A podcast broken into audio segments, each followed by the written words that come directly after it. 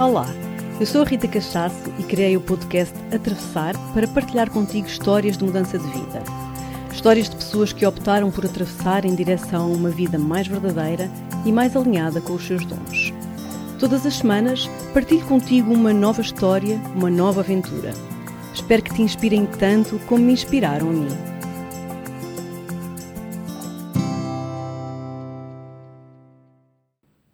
Olá, muito bem-vindos, muito bem-vindas ao novo episódio do Atravessar, um podcast sobre mudar de vida.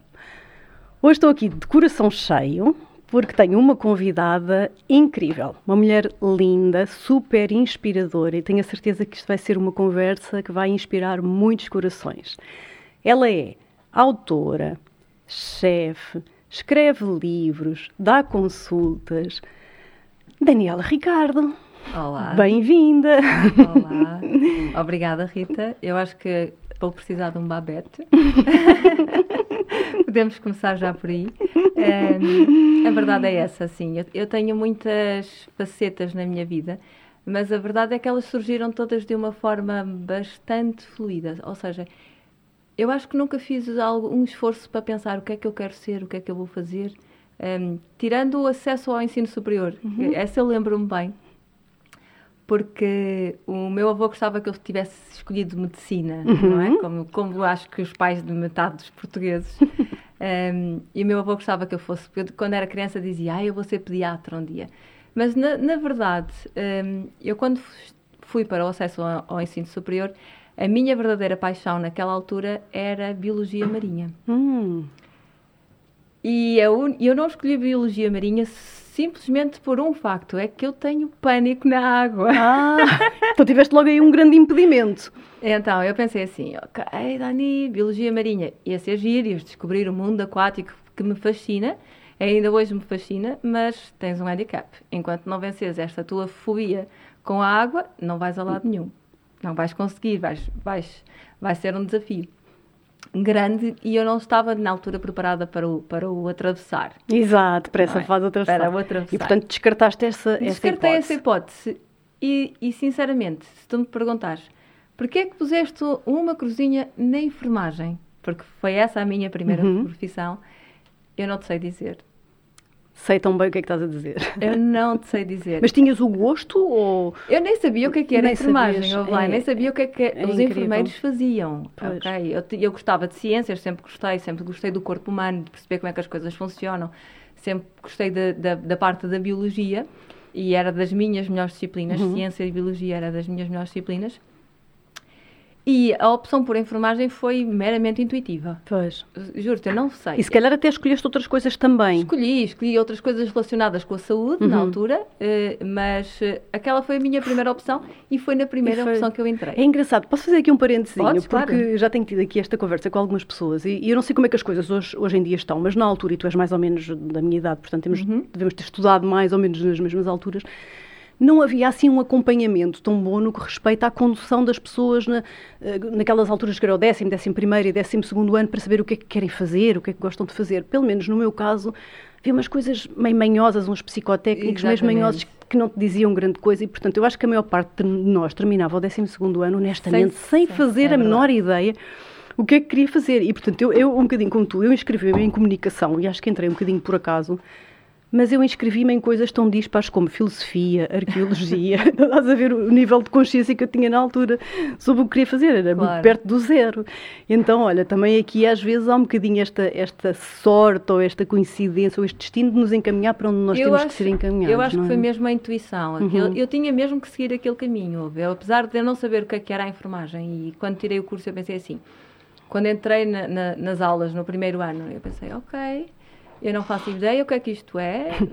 O máximo que pode acontecer é eu não gostar e no próximo ano mudo. Foi, foi o meu pensamento. A verdade é que eu adorei uhum. o curso de enfermagem. Gostei mesmo, tanto que fui enfermeira durante 20 anos no IPO do Porto. Uau, é? tu és do Porto? Eu sou do Porto, no Porto. Do Porto, vivi quase toda a minha vida no Porto, com exceção dos dois, três últimos anos, não é? Eh, que, que vivi um bocadinho pelo mundo com, com o Luís, através da sua Zen Family. Uhum, Luís, que e, tivemos aqui no, no nosso no episódio passado. Anterior, uhum. Exatamente.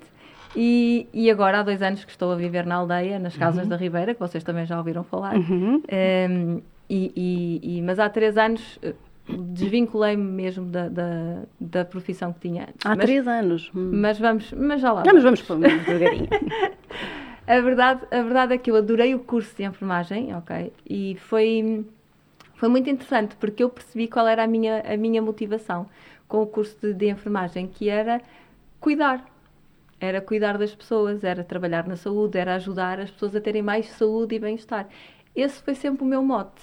E, e é engraçado que eu pouco tempo depois de ter começado a trabalhar, comecei a procurar outras vertentes para ajudar os meus clientes do IPO. Eu trabalhei em transplantação de medula óssea. Uau!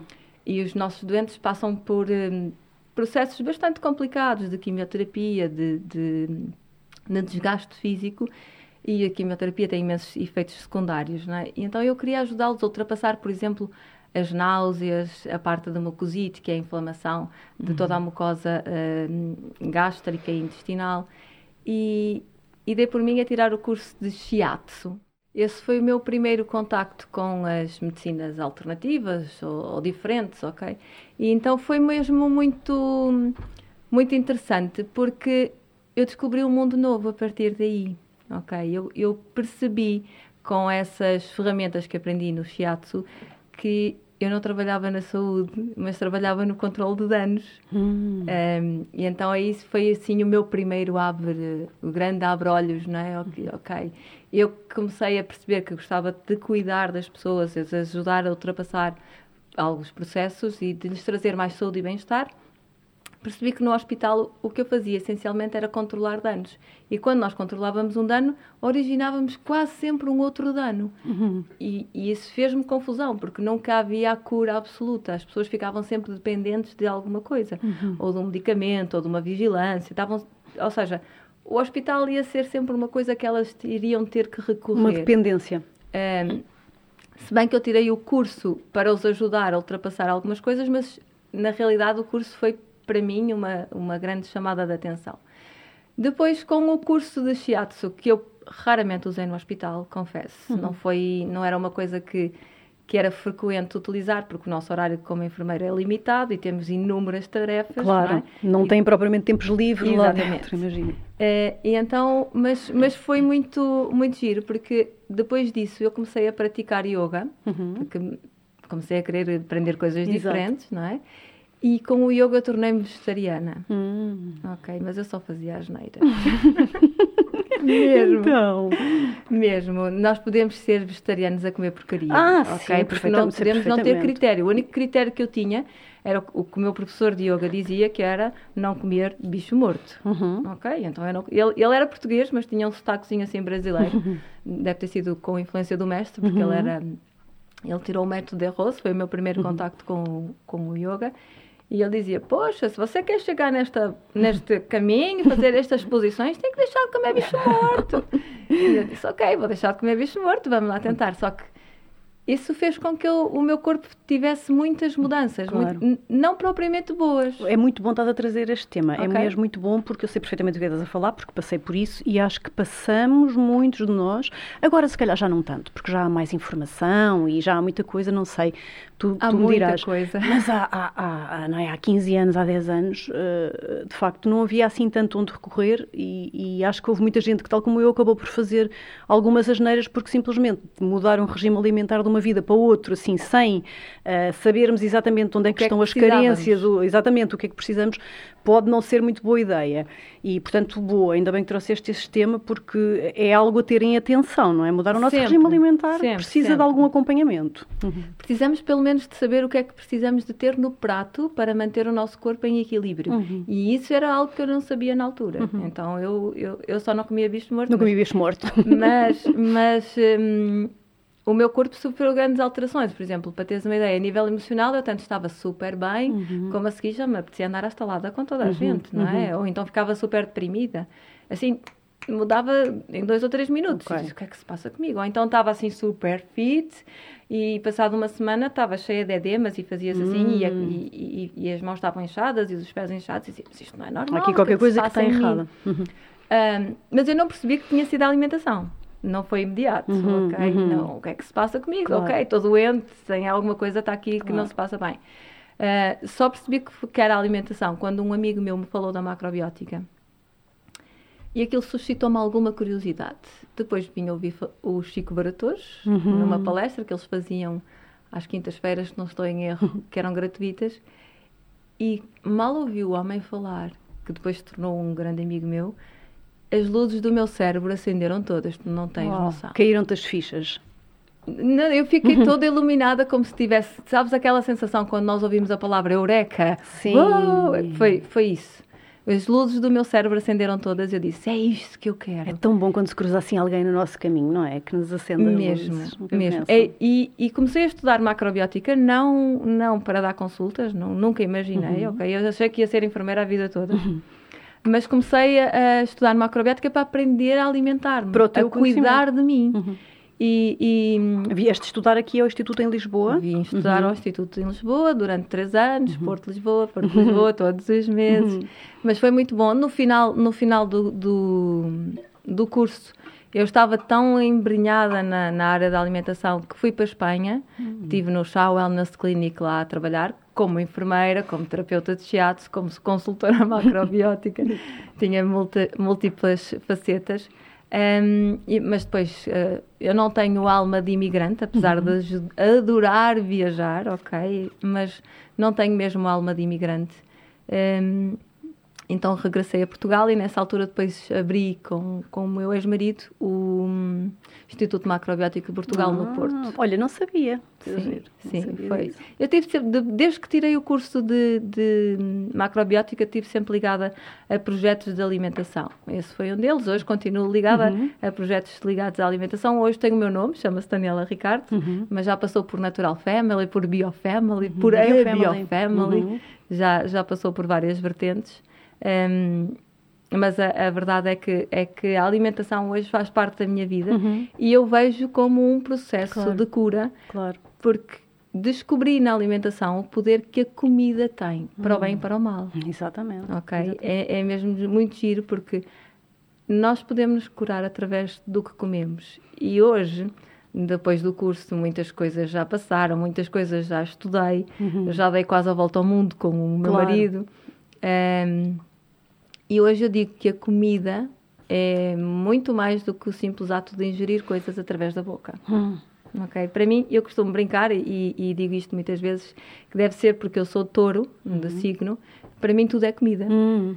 Tudo é comida. Então, tudo o que pensamos, tudo o que sentimos, tudo o que ouvimos, Uh, tudo o que ingerimos, claro, tudo o que colocamos na pele, tudo passou a ser comida para mim, tudo passou a ser alimento. Uhum. E então foi, foi engraçado ter a, essa descoberta, esta, essa revelação de que, de que realmente nós podemos ter uma escolha do caminho que queremos claro. seguir dependendo daquilo que queremos comer. Claro. E começaste a trabalhar com isso, portanto, depois dessa altura, percebeste que era mesmo por aí? Não foi imediato, não sabes? Foi... Houve, uma, houve uma altura, porque eu tinha um emprego do Estado, não é? Uhum. Eu estava no Estado, emprego fixo, enfermeira, trabalhei Continuavas a ser claro. enfermeira no IPO do Continuava Porto? Continuava a ser enfermeira no IPO do Porto e, e, em paralelo, tinha as minhas atividades no, no Instituto Macrobiótico e depois, em paralelo, depois o Instituto fechou, hum, achamos que não era para, para continuar.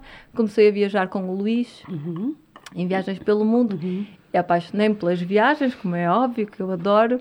E, e, mas depois também faltava qualquer coisa. Qual é o meu papel na viagem? Ok, eu adoro viajar, mas Faltava-me ali algo que tivesse ligado à minha paixão. Uhum. Então comecei a ser responsável pela alimentação dos viajantes em viagem. Ah, olha, outra coisa que também não sabia. É, e então sempre, sempre que possível eu tento que a alimentação seja o mais local possível, o mais sazonal possível.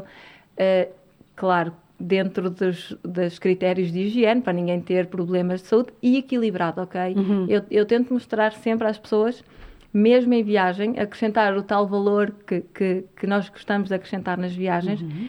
que é delas aprenderem a comer, uhum. aprenderem o que colocar no prato, oh. ok? Além, além de todas as coisas de desenvolvimento pessoal que nós trazemos sempre à baila nas viagens, essa, essa também é uma ferramenta de desenvolvimento pessoal, sim, na sim realidade. É, sim, é. Estou mesmo contente de ter trazido aqui o tema da alimentação. Eu espero que não seja a primeira vez, porque eu, eu pessoalmente acho que é mesmo, mesmo um tema importante.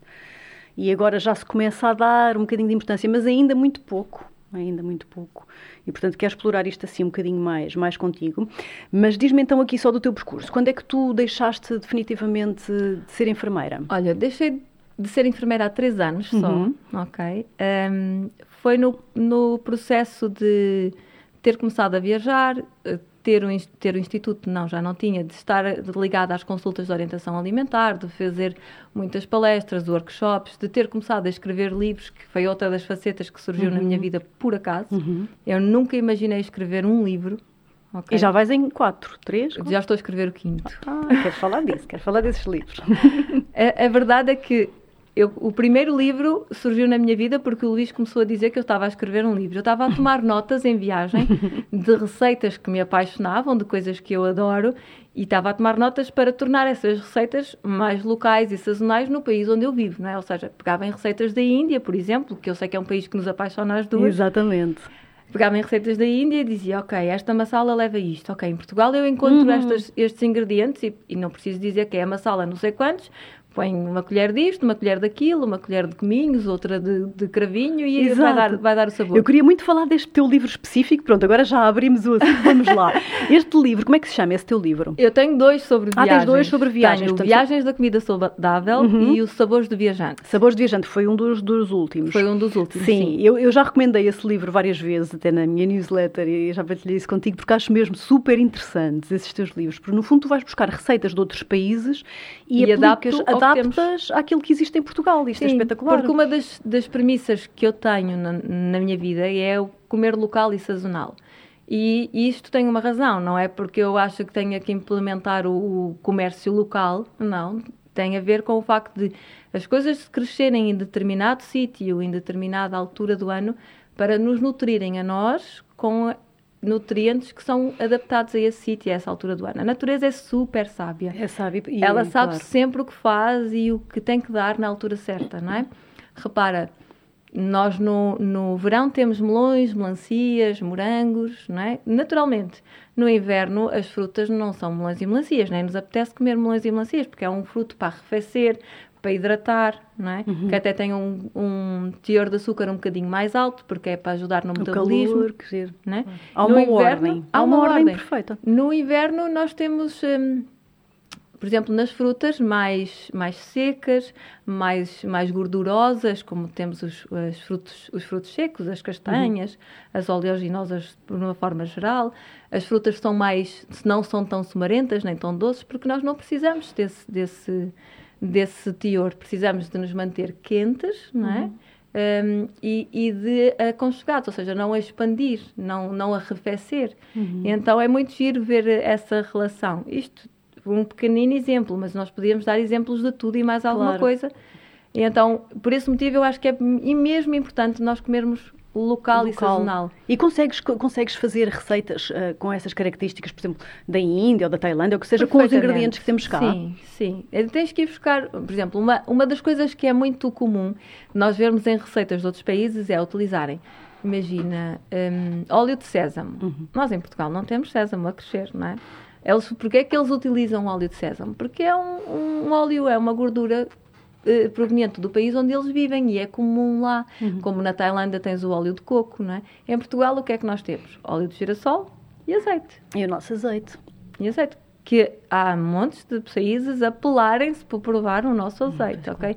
É, é conhecido é conhecido internacionalmente como ouro líquido. Uhum. E, e, nós damos ao desbarato, uhum. não é? Não, é. não ligamos muito, vamos buscar o óleo de coco ou outra uhum. coisa qualquer porque é uhum. exótico. Uhum. Nós também temos essa característica de queremos conhecer coisas diferentes, não é? E não está mal, não uhum. devemos é fazer isso uh, a prática diária, deve hábito. ser a exceção, o querer conhecer, uhum. não, não o hábito. Uhum. Uh, então, mas é fácil adaptar, claro, tens que perceber como é que a receita é feita, o que é que leva, o que é que sabe, uhum. para depois poderes ir buscar sabores e coisas que vão buscar um sabor aproximado. E que lembrem aquele, aquela lembrem massala, aquele. Né? aquela composição. Eu, eu, por exemplo, tenho um, tenho um ponto a meu favor, porque eu tenho um viajante comigo que tem umas papilas gustativas muito bem apuradas. Uhum. Então é o meu provador oficial. Eu Passo e digo, prova lá, isto leva-te aonde? E ele diz-me exatamente o que eu quero ouvir. a Tailândia, tá a Índia, a Marrocos. Então, giro. E nesse teu livro tens imensas receitas de países diferentes. Tenho, olha, no primeiro livro eu já não me lembro ao certo dos países que estão, mas sei que está a Índia, está a Marrocos, está a Tailândia, está a Peru, está a Portugal, como está tem Portugal, que estar. Claro, Sim, porque nós temos de norte a sul claro. de Portugal, temos imensas receitas diferentes, claro. ok? Olha, e tudo super saudável. E eu tento sempre que as receitas sejam mais viradas para uma vertente vegetariana, se bem que eu como peixe, eu não sou uhum. vegana, ok? Mas explico sempre às pessoas em cada livro, digamos, que nunca são só livros de receitas. Ah, não tenho jeito para isso. Nós podemos ser sempre multifacetados uhum. e colocar tudo o que fazemos em tudo que em, em tudo em tudo o que fazemos também, não é? Tudo o que somos em tudo o que fazemos. Uhum. E nós não somos só uma coisa, não é? Na realidade. Então eu dou sempre conselhos de saúde e bem-estar, dou, dou, explico às pessoas qual é, o que é que aqueles alimentos, aqueles nutrientes vão fazer no nosso corpo, porque é, é importante as pessoas perceberem por exemplo, qual é a diferença entre comer um arroz branco e um arroz integral? Os dois são arrozes. Mas é muito é? diferente, não é? E mas no nosso no, o comportamento no nosso corpo é oposto de um e do outro. Diz assim rapidamente, essa do arroz é muito importante, explica-nos então, assim. o arroz integral, só pelo facto de ter fibra, não é, vai, vai ser absorvido muito mais lentamente para a nossa corrente sanguínea, vai se transformar em glicose, que é o resultado final, uh, muito mais lentamente, então vai, vai conferir uma estabilidade emocional e glicémica no nosso, no nosso organismo, porque o açúcar sobe numa fase inicial, mas depois mantém-se como num planalto. Uhum e nós vamos gastando e absorvendo, absorvendo e gastando, na realidade, uh, aquele açúcar à medida que ele vai sendo absorvido na corrente sanguínea e nós vamos tendo as nossas atividades de vida diárias. Nós as duas, para estarmos aqui a conversar, estamos a gastar glicose, uhum. como é óbvio, não é? Uhum. Uhum. Até para dormir, porque o coração continua a bater, continua tudo a funcionar, ainda que em stand-by. É como o televisor. Tem lá a luzinha, está em stand-by, mas continua a gastar uhum. energia, porque uhum. aquela luz está acesa. Exato. Ok? Quando comemos arroz branco, por exemplo, só pelo facto de não ter a fibra, aquela casquinha fininha que tem, que tem o processo de absorção vai ser muito rápido. É a mesma coisa que nós termos comido um pão, ok? Ou comido um bolo. Claro que o bolo tem açúcares adicionados, ainda vai ser mais rápido, não é? Exato. Mas são açúcares de absorção muito rápida. E, e, o que acontece é que a glicemia no nosso organismo vai subir de forma exponencial. Sobe, sobe, sobe, até que chega um ponto que aciona um alarme no nosso corpo que diz o açúcar está alto, uhum. temos que organizar aqui o sistema. Como é que se organiza? Manda-se o pâncreas libertar a insulina, que vai buscar aquele açúcar, açúcar todo que está em circulação e vai armazenar. Normalmente armazena onde nós não queremos. Exatamente. No pneu. Exato. Então, uma, uma das coisas que atrai muito uh, o pessoal para este tipo de alimentação é o manter-se mais fit, não é? Manter-se mais elegante. Às vezes é, é o motivo, mas depois a consequência é terem mais saúde. Claro. Outros vêm porque o motivo é ter mais saúde e depois acabam por ficar mais fit. Uhum. Também é bom, pronto, uhum. está, tudo, uhum. está tudo ligado. Claro. É. E, e, e, o que eu acho verdadeiramente incrível é como é que hoje em dia ainda há gente sequer que questiona ou duvida como é que a alimentação tem um impacto na nossa saúde, que é, é inacreditável. E ainda agora há pouco Al... tempo saíram notícias uh, no que diz respeito, uma vez mais, enfim, à pandemia. Uh, e eram até umas instituições até supostamente credíveis que diziam que, que isto claramente, que, que, as pessoas basicamente podem comer o que querem porque não têm qualquer tipo de interferência na sua, no seu corpo. E olha, eu li isto e eu pensei, mas estamos em 2021 e ainda há isto. Há Como é que é possível? contra-informação, sim, há muita contra-informação. As pessoas hoje em dia nem sabem em que é que devem acreditar, em que é que podem acreditar, não é? Porque há estudos há estudos para provar a, mesma coisa sendo uhum. boa e sendo má. Ok? Há estudos para tudo e mais alguma coisa. Eu digo sempre, duvida e experimenta e vê como é que tu te sentes. Claro. Não há nada melhor do que, do que experimentarmos connosco. Exatamente. Claro. Foi o que eu fiz. Uhum, claro. quando, quando me tornei vegetariana e só fazia as neiras e depois, e depois comecei a alimentar-me de uma forma mais consciente, uhum. é? Comecei a, a, colocar no prato tudo aquilo que eu necessitava, uhum. foi, foi, foi aí que eu percebi o verdadeiro poder do claro, alimento. Claro, E é muito giro, porque eu já passei, não por situações tão graves como o Luís Baião de saúde, né? mas tive uma vez, lembro-me, tive uma vez um quisto num ovário, uhum. que era grande, era do tamanho de uma, de uma bola de, de golfe. Hum. Era maior que o ovário, né? já é, estava ali grande. a comprimir algumas estruturas. E eu lembro-me que a, a, minha ginecologista disse-me: Dani, isto nunca na vida vai desaparecer, não vai absorver de forma nenhuma, tem que te operar. Ok? E eu ainda era novinha na altura na, na, nesta área da alimentação e disse: Não, doutora, vamos esperar. Ela, eu não tinha grande, grande afinidade com ela, porque ela já tinha sido ginecologista da minha mãe, ginecologista da minha avó, tinha-me trazido ao mundo. Era, ok. Então tínhamos alguma, alguma, alguma uh, intimidade e eu disse: Não, vamos esperar um bocadinho só para ver como é que o corpo reage e logo se vê. Ela disse: Está bem, dou-te um mês, mas se isto estiver igual daqui por um mês, marcamos cirurgia. Eu disse: Ok, ok, combinado, tenho uhum. um mês. Então eu fui para casa, na altura ainda estava a estudar, estudei tudo o que eu sabia sobre alimentação, reduzi a minha alimentação ao, ao básico, ok? O que, o que, é que o meu corpo precisa para viver e viver saudável, uhum. né? Então o meu prato era composto por cereais integrais, leguminosas, na maior parte dos casos, como fonte de proteína, e vegetais como fonte de fibras e vitaminas. Era nada de bolinhos, nada de docinhos, nada. nada. Havia fruta, ok? Pouca, havia pouca, mas havia fruta e basicamente era isso. Depois fiz também banhos de assento, irrigações, muitas coisas, uhum. aquelas coisas que eu sabia que poderia fazer, tudo sempre numa onda natural, tudo com comida, ok? E ao fim do mês eu disse, ok, vamos lá, é hoje, vamos saber se isto está melhor ou não. E então fui à ginecologista, fomos naquela posição super uhum, confortável, não é? um, ehm, e ela está lá com o endoscópio e tal, a ver, fazer ecografia. E, e a páginas tantas. Ela não tinha virado o visor na posição para eu ver, eu não fazia a mínima ideia o que, uhum. é que ela uhum. estava a ver, mas ela andava lá. Ah, eu disse: estou feita ao bife, não há problema, dá, dá nível lá. E de repente ela vira-se para mim e diz-me: Olha, desapareceu. Incrível, incrível.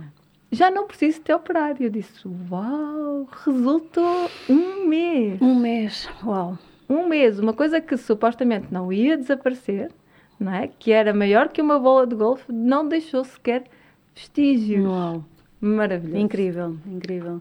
Quando nós nos alinhamos, Sophie, a alimentação é mesmo o nosso, pode mesmo ser o nosso medicamento, não é? Pode, pode, pode. E eu agora reforço mais uma vez, a alimentação, sendo ela mental, emocional, espiritual e física. Exatamente. Ok? Porque o nosso pensamento é uma forma brutal de nós nos alimentarmos. Uhum. Ok? Aliás, esta caixinha mágica muitas vezes comanda a forma como tu te sentes e o que é que vais buscar ao prato. Claro, claro. É? O que é que tu procuras. Claro. Não é? Quantas pessoas não comem o chocolate para se sentirem claro, melhor, porque claro, há aquela claro, libertação de endorfinas, não é? Uhum, uhum. Mas na, na, na, na, verdadeira acessão elas estão à procura de conforto emocional. Claro. Isto agora vai fazer ponto para outro livro que eu te queria perguntar, que foi o teu último livro, que é assim o que eu acho mais, mais incrível, que vai um bocadinho mais longe ainda, não é? E então Sim. ele, além de nos dizer que a alimentação é o nosso medicamento e tem uma influência gigante e determinante no nosso corpo físico, ele faz uma ligação entre as emoções uh, e aquilo que nós comemos, não é? As Sim. nossas emoções e o que nós comemos. Fala-nos lá um bocadinho disso. O meu último livro é o Cozinha das Emoções. Eu uhum. chamei-lhe mesmo Cozinha das Emoções porque eu vejo tudo como comida. Uh, mas o, o, eu peguei numa, numa ferramenta uh, que é o ciclo das cinco transformações, que é muito usada no Oriente, uhum. mais na área do Japão e na China também, que é o ciclo das cinco transformações, digamos assim, ou dos cinco elementos, as pessoas conhecem mais por cinco elementos. E a cada um desses elementos estão sempre atribuídas uma emoção e, uma, e, um, e um órgão, ou um par de órgãos. Então é muito giro ver, por exemplo, um exemplo fácil que toda a gente identifica, porque é da gíria popular. Né? Quando alguém está zangado, é? nós dizemos, epá, que ele tem maus fígados. pois é. Né? E, a, e a verdade é que a raiva ou a ira está muito associada ao órgão fígado uhum. tá, uh, e à vesícula biliar. E eles fazem essa, essa ligação a nível do Oriente. Então, quando nós estudamos, ok, que o fígado está relacionado com a raiva, que o coração está uh, relacionado com, com a alegria, não é? Que, que o estômago está relacionado com o nojo, uhum. que o pulmão está relacionado com a tristeza, né? nós dizemos, ok, então eu posso cuidar das minhas emoções e dos meus órgãos ao mesmo tempo. É uma forma de trazer saúde. E muito provavelmente, muitas das pessoas que têm problemas em determinado órgão, tenha uma emoção mais exacerbada uhum. em determinado sítio. As coisas estão sempre correlacionadas. Claro, que interessante. É muito giro, por exemplo, quando tu vês alguém muito, muito, muito, muito triste, com depressão, uhum. ela tem problemas a nível do intestino grosso ou a nível do pulmão. Uhum. Muitas Uau. vezes. Aliás, tenho muitos clientes, por exemplo, já, já assisti, assisti muitas vezes isto no hospital, 20 anos de enfermagem. Tens uma boa amostra. Deu-me deu deu estaleca para perceber muita, muita coisa e ter uh, exemplos, não é? Muitas pessoas que desenvolvem, por exemplo, pneumonia após uh, terem perdido alguém na vida delas é muito frequente, hum, muito, muito frequente. A tristeza, como falavas. Que é tal tristeza. E já existem hoje alguns médicos sensíveis ao tema e alguns que dizem, ok, eu pneumonia física eu consigo tratá-la. A emocional temos que fazer, arranjar outro meio, não é? Uhum. Mas é muito giro verificar essa, essa ligação entre os nossos órgãos, as nossas emoções, não é? E perceber que nós podemos fazer mais por nós. Ok, estou uhum. triste vou comer um chocolate. Não, vai comer outra coisa, por favor. Claro, porque o chocolate só vai agravar. Só vai agravar, Isso, exatamente. Claro. E é perceber, nesse livro, no, no Cozinha das Emoções, eu tento mostrar às pessoas que elas, se comerem de uma forma equilibrada, podem ajudar a ter as suas emoções também equilibradas, uhum. não é? Uhum. E também dou algumas receitas que não são, digamos assim, não são mesinhas milagrosas. Não há uhum. nada que seja milagroso, ok? Não é por eu comer mais, imagina, Demos o exemplo da raiva. Não é por eu comer vegetais verdes e coisas ácidas, porque é o sabor associado ao, ao nosso fígado, que eu vou deixar de ser raivoso, uhum. não é? Mas eu sei que tenho essa tendência, então vamos tentar manter o fígado mais limpo, não é? Uhum. Vamos tentar ter o fígado equilibrado para que ele possa fazer a sua função e eu não tenha que andar sempre a explodir. Uhum. Exato. É? é nós, lá está. Mais uma vez, o qual é aqui a palavra-chave? É nós tentarmos conhecermos Exatamente. É percebermos as nossas tendências, conhecermos aquilo que nós que nós, hum, que nós somos, claro. na realidade. E tu recebes pessoas, portanto, recebes pessoas, fazes consultoria na área alimentar, é isso? Eu faço consultas de orientação alimentar, uhum. sim, em que na minha consulta eu abordo todos estes temas, a parte mental, a parte emocional, a, a parte Uma forma física. holística, não é? No fundo. Sim, é, é muito giro ver que as pessoas muitas vezes vêm só à procura de uma dieta de uma prescrição de uma dieta e eu nunca faço isso. Uhum. Eu dou uma linha orientadora, uh, aliás, elas levam um manualzinho com os vários grupos alimentares em que eu digo, olha, este é este, este, este é mais benéfico para ti, mas nunca digo, ao pequeno almoço come 100 gramas disto ou 200 gramas daquilo, claro. ao almoço come a couvezinha com este arroz e eu não sei, nunca faço isso. Isso é a escolha da pessoa. Exato porque é responsabilidade dela. A sua vida é responsabilidade dela, não é? Exatamente. Então, eu mostro um caminho. Chama-se educar, não é? Na verdade, assim. Lá está, mas aí vem outra vez o meu papel de enfermeira. por isso é que eu tinha mesmo que ter passado por aí. Exato. A enfermagem tinha mesmo que ser claro, claro. parte da minha vida, porque veio-me mostrar muitas das coisas que eu hoje faço. Claro, claro. Eu, não, eu, eu tenho uma característica eu não gosto de dar o peixe, mas gosto de dar a cana uhum. e ensinar a pescar. Claro, faz todo o sentido. Ok, então nas minhas consultas as pessoas têm uma composição genérica do prato. Por exemplo, o teu prato deve ter 50% de vegetais, 25% de hidratos de carbono e outros 25% de proteína. Agora, o que, é, que é que tu vais lá colocar em cada sítio? É contigo. É contigo, claro. Claro que eu posso te dizer, olha, para ti não é muito benéfico comer proteína de origem animal ou é mais benéfico uhum. comer este tipo de proteína, mas a escolha é tua. Claro. Eu não tenho nada a ver com isso. Claro. Exato. E varia de pessoa para pessoa, e não varia é? De é o que tu fazes, é uma avaliação sim, sim. pessoal de cada um. Varia de pessoa para pessoa, varia de acordo com o diagnóstico, com a tua condição física, se já tens uma doença associada ou não, uhum. com as tuas características, até com o sítio onde vives claro. e com o que é que tu queres fazer. Isso faz-me todo o sentido, não é? Porque não há um padrão, não pode haver não. uma fórmula, o que é bom para mim pode não ser bom para ti. Não, e pode não estar alinhado com o teu propósito. Claro. Eu dou muitas vezes o exemplo, um lutador de sumo, não é? um lutador de sumo, uhum. ele tem o objetivo de ser o mais pesado e conseguir derrubar o outro só com o seu peso. Quem sou eu para lhe dizer que ele devia comer vegetais verdes em vez das gorduras claro. que come? Não é? é o objetivo dele. Claro. Sei que ele, ele sabe que vai morrer novo, ele tem noção disso, mas é o sonho dele é fazer aquilo. É uma escolha. É uma escolha. Claro. Que interessante, Daniela. Olha, eu estou mesmo contente que tu estejas aqui, porque tu representas de algum modo um, o conceito mais amplo daquilo que é uma mudança, sabes? Porque, porque no fundo, este podcast também, também interessa muito falarmos não só de mudanças profissionais, mas de mudanças de um modo geral. E tu não só tiveste uma mudança profissional muito interessante, como também representas aqui esta ideia de que a mudança do regime alimentar pode mudar a nossa vida, não é? Pode, com certeza. É, não é? A minha mudou. A tua mudou. E, tu, e deves acompanhar imensa, imensa gente que, que tem Sim. mudanças incríveis. É? Sim, essa, essa é uma, é uma mais-valia da minha vida. É mesmo ter uma amostra muito grande. Ou de pessoas que passam nos nossos retiros, é? na Casa dos Sonhos, porque tenho muitas pessoas que vêm com o falso conceito de que lá vão passar fome. Não é? Porque nós cozinhamos uh, vegetariano ou, ou, vegano, digamos assim, não há proteína animal nos nossos retiros. Um, e as pessoas vêm com essa noção, eu vou passar fome. Sei e às vezes trazem, trazem as malas cheias de comida, Sei, não é? perfeitamente. É. Olha, acontece-me nos meus retiros a mesma coisa. As pessoas vão com coisas escondidas, com bolachas, é até, até café, muitas vezes, levam com medo. É verdade, é uma coisa incrível. Passar.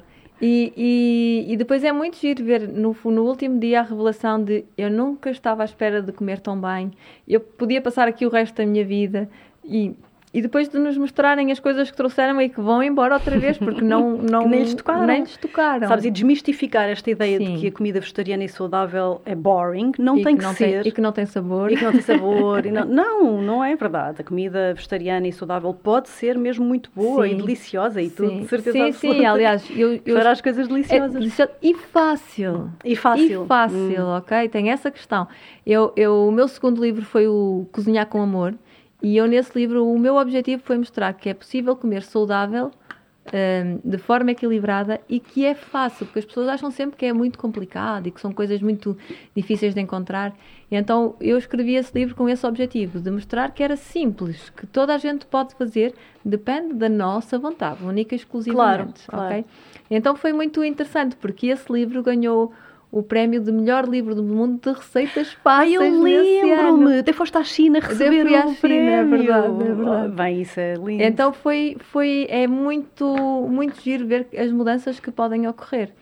Mas a, a, minha vida mudou radicalmente, porque eu trabalhava no controle de danos, como eu te disse uhum. no início.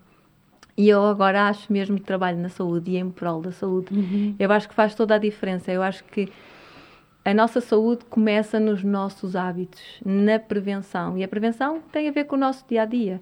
Não é? Quando nós temos um diagnóstico precoce, que é aquilo que nós associamos à prevenção, vamos fazer exames, ok? Para diagnosticar tudo precocemente. Se tens um diagnóstico, já tens um dano. Uhum, já uhum. não estás no caminho da saúde. Exatamente. Ok? Então, o meu objetivo é é trabalhar nessa, nessa parte de ajudar as pessoas a não terem da prevenção. a não terem danos uhum. ou a prevenir os danos digamos hum, assim. e já tens um, uns livros que já ajudam bastante nisso não é? E já tenho felizmente são... mas infelizmente a maior parte das pessoas que me chega não é por curiosidade é porque está doente. Uhum, é porque já está doente claro. É porque já está doente. Curiosamente provavelmente por causa do meu percurso na enfermagem em oncologia chegam muitas pessoas com cancro. Pois. Muitas mesmo. Pois.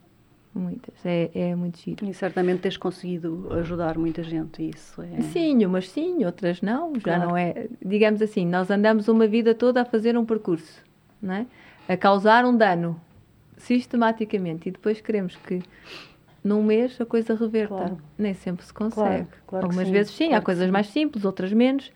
Depende claro, Por isso estadio. a prevenção e a manutenção da saúde é sempre é, é sempre algo que se faz dia a dia. E as medicinas orientais e as filosofias orientais, uh, penso eu, uh, têm um bocadinho mais, mais isso, não é? Que aqui é o Ocidente que, que, que, é um bocadinho mais de atacar a doença Nós estamos, já... estamos, estamos formatados para o controle do dano. É, não é? Não é? é isso. É. é. isso. Eu digo porque também sei um bocadinho da Ayurveda, que também que imagino que seja também muito. Mas sabes que não era que... É- assim. Hum antigamente, tu vês, eu lembro da minha avó, doía-me a barriga. A minha avó não me dava um Benuron, nem um uhum. café, nem nada para a dor de barriga. Ela aquecia o azeitinho, Exato. ia estar, massajava, ou seja, ia tentar que o corpo resolvesse da melhor forma aquele mal-estar que tinha. É? Hoje em dia a minha avó diz-me, ó oh, filha, deita a barriga, toma um Benuron, o que se passa? Até a tua avó. Mas olha, ainda há bocadinho estávamos aqui a falar das avós e a minha avó, que tem, que vos estava a contar aqui antes de começarmos a gravação, que tem 95 anos, E ela é mesmo um exemplo, porque essa história do Benuron, a minha avó não, só toma mesmo em último, em último, em último caso. Ela é incrível, é um exemplo de facto é assim, de, de uma geração que se curava de uma forma é muito verdade, diferente. É verdade. Eu não sou contra a medicina convencional, a alopática, as coisas, as coisas que nós temos no Ocidente. Não sou contra. Eu acho que tudo deve ser usado com conta, peso e medida, ok? Uhum. Eu não é, acho que não deve ser a nossa primeira opção, deve ser a nossa última opção. Uhum. A primeira opção deve ser sempre o corpo poder dar resposta. Claro. Poder se autoajustar. Porque repara, ele está sempre a autoajustar-se. Sempre, sempre. Nenhum de nós que aqui está sabe o que é que o pâncreas está a fazer, uhum. o que é que o coração está a fazer, o que é que o fígado está a fazer, não é? Nenhum de nós. Claro, está tudo aqui a acontecer. Ele e nós não estamos a fazer nada para isso. Ele está-se a autoequilibrar. Repara, quando nós comemos, por exemplo, açúcar, não é? Uh, automaticamente o nosso pH sanguíneo vai alterar para ligeiramente ácido. E automaticamente, sem que nós tenhamos que fazer nada, o nosso corpo vai arranjar maneira de o compensar a ficar novamente ligeiramente alcalino, que é o pH normal. Uhum, uhum. Okay? Ele anda sempre nestas trocas e baltrocas e é nesses ajustes. Quando nós estamos a fazer sempre danos sucessivos e a fazer menos boas escolhas, não é? Ou quando nós vamos muito pelo prazer sensorial uhum. só, podemos ir pelos dois lados. Eu acho que é importante o prazer sensorial também. Uh, mas quando escolhemos só pelo prazer da boca, claro. não, não muitas claro. vezes não, não, não conseguimos claro. manter o equilíbrio. Exatamente. É. Eu tinha tanta coisa para te perguntar ainda. Eu acho que vou ter que te cravar para ver cá outra vez, Daniela.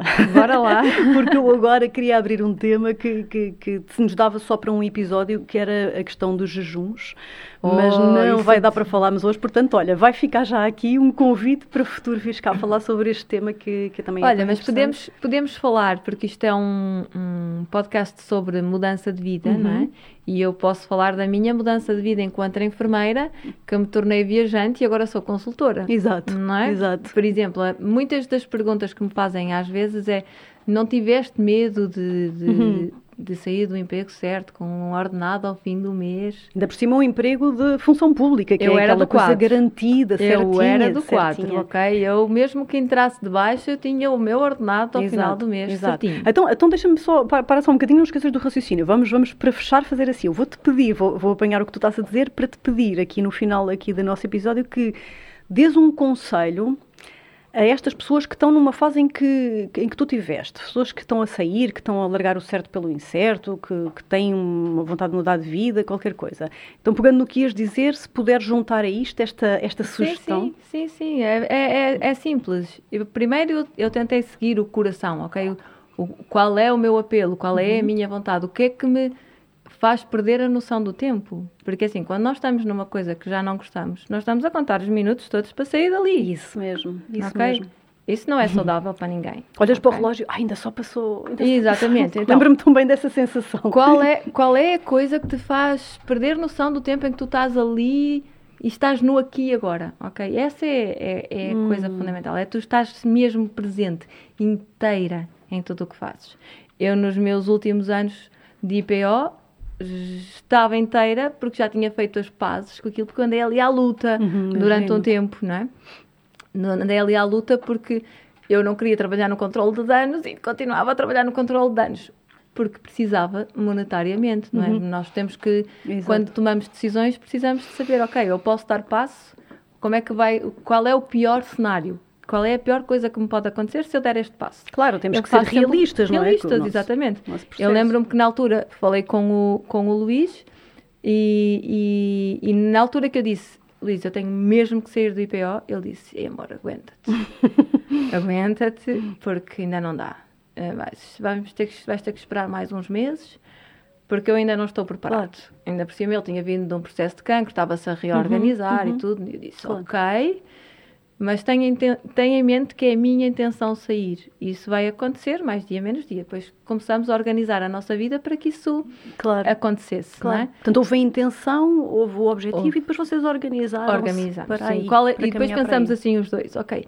Qual é o pior cenário? O que é, o que, é que, no, o que, é que pode acabar para acontecer? Imagina que nenhum de nós ganha. É? Porque as viagens não correm, tu acabas por não poder dar consultas, não temos o ordenado fixo ao fim do mês Eu, nós pensamos os dois, dissemos, ok, o máximo que pode acontecer é os meus sogros terem que me dar de comer. Exato.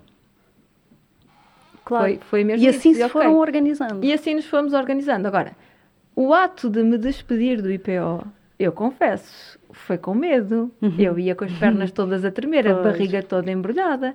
Claro que ia, porque estás a dar um passo e tu não sabes o que é que vem a seguir. É verdade. Não é? Mas eu, eu sabia que eu tinha que dar aquele passo. Eu podia ter tirado uma licença sem vencimento. Uhum. Mas qual era a mensagem que eu estava a dar para o universo? Uhum. É, ok, ficas aqui em stand-by porque eu não tenho bem a certeza é um se é aquilo... stand-by, é um stand-by. É porque é? eu não tenho bem a certeza se aquilo que eu quero fazer lá fora é isso. Ou não tenho a certeza se a vida me vai suportar na minha decisão, não é? Houve, mas... É quase já estares a, mas a ir com medo, não é? A que a vida é mágica. É eu tomei a decisão de sair, eu coloquei a carta de despedimento a tremer, juro-te, a tremer, e nos dias seguintes começaram a chover pedidos de todo o lado, de consultas, de workshops, de palestras, e eu digo, bem, se eu tinha dúvidas, o universo respondeu. Dá-te, dá-te, dá-te as respostas. É mesmo. O universo respondeu mesmo. Por isso, o melhor conselho que eu posso dar é ok, tenham um plano B, façam um, façam um planeamento da coisa que querem fazer, tenham os pés assentos no chão, porque temos que, ao fim do mês, ter dinheiro para comer. Claro, ser é realistas é com as é? nossas intenções. Mas sigam o coração. E comecem em paralelo. Muitas vezes basta começar a fazer coisas em paralelo às coisas que já estamos a fazer. Claro, a maior parte de nós, por mim falo, também foi assim, não é? Também foi um processo que em paralelo, durante uns anos, ainda, ainda houve as duas coisas a acontecerem ao mesmo tempo. O meu marido costuma dizer, não é, não é de todo importante aquilo que tu fazes nas 8 horas em que estás a trabalhar. Uhum. É mais importante o que tu fazes nas 16 horas que não estás a trabalhar. O que é que tu fazes em prol de ti, uhum. não é? Uhum. Em prol do teu sonho, em prol daquilo que tu queres é o que, daquilo que tu és. A maior parte das pessoas não faz nada. É e é isso, é, é, começar a cultivar o nosso sonho. Nem que seja em paralelo. Eu, eu durante 15, 15 anos, eu fui enfermeira e estive na área da alimentação. Não uhum. foi uma coisa de um dia para o outro, claro, não é? Claro. Foi em paralelo. O meu primeiro livro eu escrevi ainda estava no hospital. Claro. E o segundo também. O terceiro já não. Ai, Daniela, que bom, que pena temos que acabar. temos que atravessar para o outro Olha, lado. Olha, e vais voltar cá, não vais? Quando quiseres. Boa. Muito obrigada. Vamos voltar cá para falar de jejum. Vamos sim. Olha, mas antes de acabarmos, quero-te perguntar, as pessoas que quiserem trabalhar contigo, saber mais do teu trabalho, onde é que te podem encontrar, como é que podem chegar a ti? Olha, é muito simples. Uh, uh, podem chegar a mim através da Zen Family, porque, uhum. porque eu faço parte das viagens e o meu marido, quando não é o assunto dele, encaminha para mim. Exato. Mas também podem pro procurar pelo meu site, danielaricardo.pt, uhum. ou nas redes sociais, Daniela uhum. Ricardo. Facebook ou Instagram, pelo é, teu sempre nome. Sempre com o meu nome, uhum. Daniela E tu Ricardo. publicas umas coisas super interessantes, de vez em quando dás assim umas dicas, então... E receitas, e receitas também. Sugiro mesmo que te sigam. é uma inspiração. Obrigada. Olha, muito obrigada por estás aqui mais uma vez. obrigada, obrigada por tudo. Então, super inspirados por aí, como eu, estava aqui com vontade de ficar a falar com a Daniela o resto do dia. Então, muito obrigada uma vez mais por terem estado aí desse lado e para a semana voltamos com outro convidado totalmente diferente, com uma história igualmente inspiradora. Um beijinho enorme e até já!